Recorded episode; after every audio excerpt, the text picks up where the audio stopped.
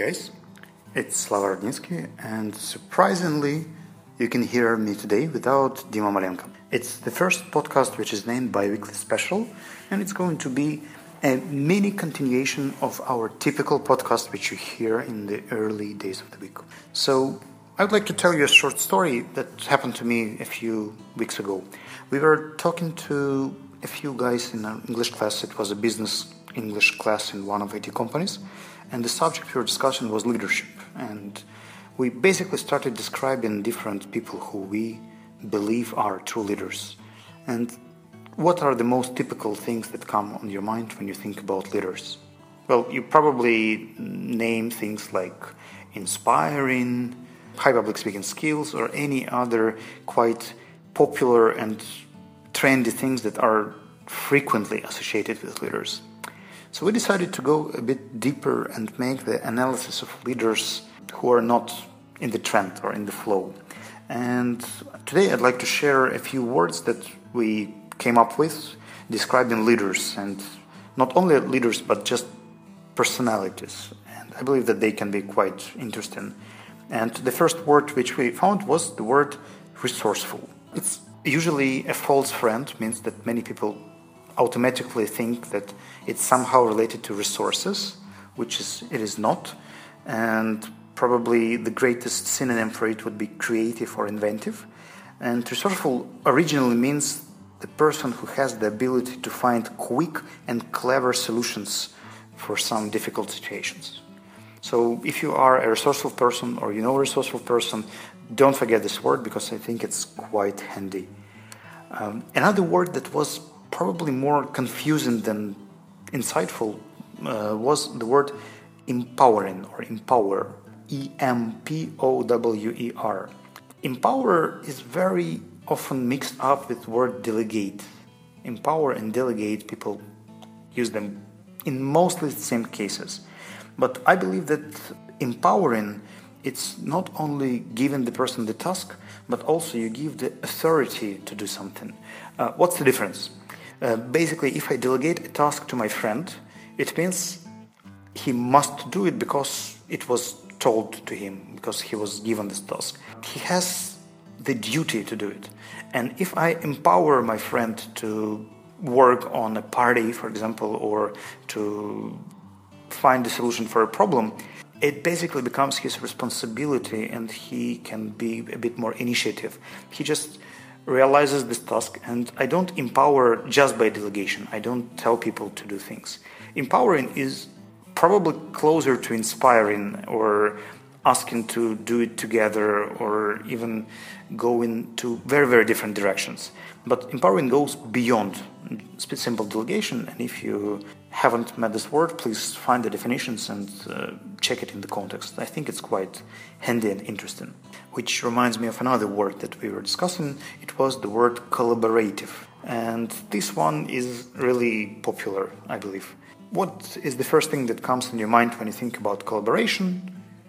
No, I hope it's not the Russian thing about collaborationist, because collaborative is working jointly together and very actively on a project. You know, surprisingly, there is a second meaning which suits to the Russian understanding that you cooperate with an enemy. But if you speak about business reality, collaboration is more a positive word than a negative.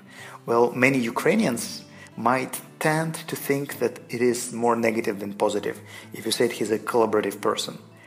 But basically, it's a very good team player, the person who is able to associate, participate together, unite, and combine the team and be a team player. So, if you think you are collaborative or you would like to collaborate with anyone, well, that's a good leadership skill. Another word we bumped into was the word bold, which is B O L D. When you speak about leaders, a bold leader, oh, it's not the leader without hair, as you might think, because the bold leader is the leader who doesn't have fear or who is very courageous, who is brave to do some steps or find solutions or, well, simply brave and ambitious. So, bold leaders are leaders that people, for some reason, like. A bit later in our discussion, we came up to another word which turn to the dark side of leadership, something that is not widely spoken about, uh, the word accommodating. And since it's also quite often associated with apartments or hotels where you can get the accommodation, uh, the word accommodating could probably be translated or as used as a synonym to the word helpful or cooperative. But I think that accommodating goes a bit beyond this because you basically not only help, but you fit in with wishes and demands in a very helpful way. So you can understand the person's requirements or needs or emotions or wishes at this exact moment, and you can fit in this. You can be not too insistent, not too aggressive, but appropriate at this moment of time.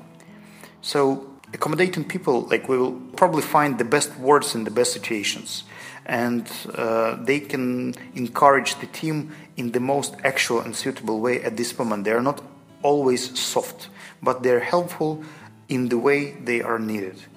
So the five words we discussed today were accommodating, bold with an O, B O L D, collaborative, empowering, and resourceful. Uh, for me, these five are quite obviously associated with leadership, but I don't remember the last time I was using it in description of people. That's why I took a challenge, and for the last week, I every time I saw the sample or case when people were accommodating, bold, collaborative, empowering, or resourceful, I told them in English about these words, and that created a very nice link. So now these people have my associations. I mean, I have the link to these people, and I think, oh, that's a collaborative guy, that's an empowering guy, that's somebody resourceful.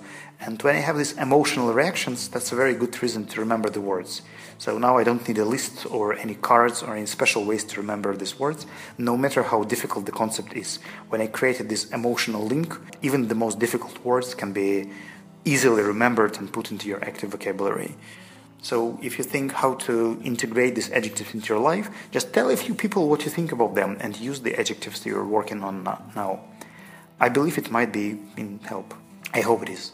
So to cut the long story short, leadership became a very interesting aspect and these adjectives were very illustrative and helped me to describe some leaders I know. Uh, if you know any other adjectives, you're very welcome to post them under this post or at sonar.one. And that is basically it. That was the first bi weekly special. I'm not sure if you expected it or not, but you will hear it every week in the late weekdays, Thursday or Friday. It's going to be either me or Dima Malenko, just one of us. And we are going to share some ideas, insights that are not related directly to biweekly podcasts that you normally hear. And as you may understand, we will do that mostly in English. So it's going to be short ideas, insights, or comments and tips that we would like to share. That would be all. It was great to have you around, and thank you very much for listening. First biweekly special. Have a good one and take care. Oh, yes, and one more thing. You know, next weekend, I mean the 25th and the 26th, is an amazing day for Dnipro because on Saturday 25th we are going to host a fantastic English event which is named 3 p.m. 3 p.m. stands for two things. It's going to start at 3 p.m. in the afternoon, and there are going to be three people who are PM related or have any management roles and positions. They're going to present a few areas, and if you would like to, you can just go on Facebook and find a 3 p.m. event, or check my or Dima's pages. They have the posts about 3 p.m. post. If you would like to visit an English event in Dnipro, you're very welcome, and we'll be happy to see you around. So, see you at 3 p.m. Bye, guys.